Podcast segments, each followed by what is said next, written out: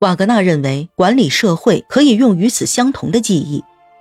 想要保证社会得以延续，就必须要利用这种幻觉，而统治者的任务就是要保持和扩大现有的幻觉。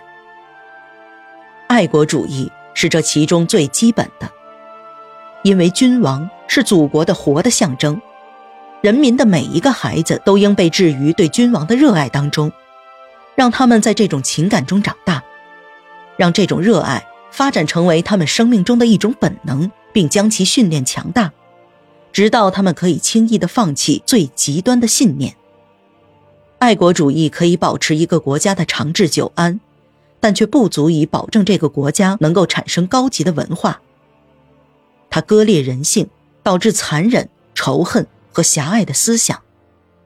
它控制着国家君王的权力。因此，在爱国主义的第一幻觉之外，第二重幻觉，即宗教幻觉，也是必须的。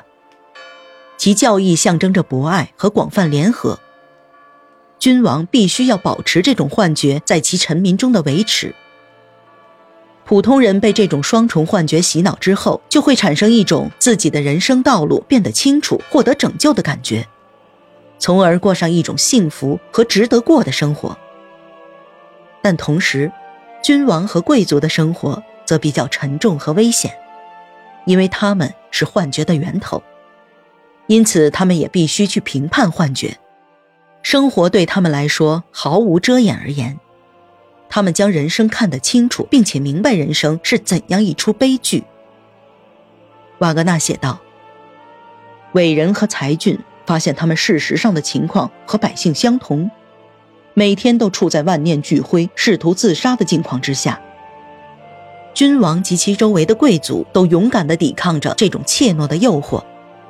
不过，他们有一种背对世界的急切需要，他们创造了宁静，并且自己也需要这样一种宁静的幻想。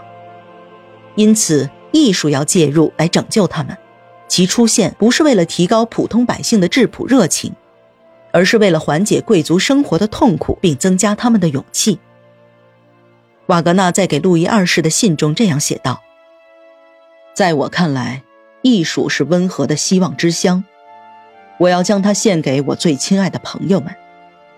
假如艺术不能真正完全的带领我们摆脱平庸的日常生活，那么它至少也要把我们提高到生活本身的制高点。”它赋予生活轻松的状态，它使我们放松身心，脱离苦海，让我们在迷醉中得到了安慰。一八六九年八月四日，尼采给格斯道夫写信说道：“昨天我读了《国家与宗教论》，这是瓦格纳交给我的一份手稿。这篇宏文大论的中心是向他的年轻朋友。”巴伐利亚的年轻国王解释他对国家和宗教的独具一格的理解。瓦格纳应该是空前的，因为从来没有一个人用如此可敬和更富于哲学味的口吻对自己的国王说话。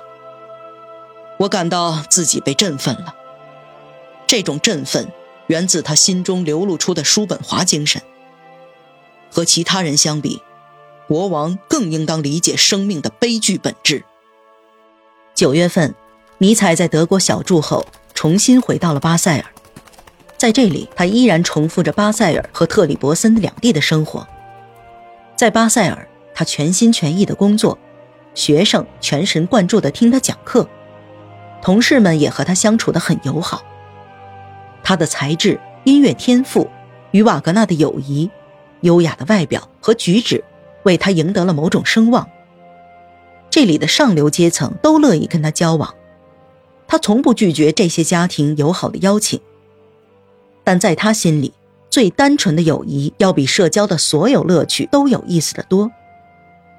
在这个可敬的中产阶级城市里，尼采没有朋友，只有在特里伯森，他才能真正感受到内心的满足。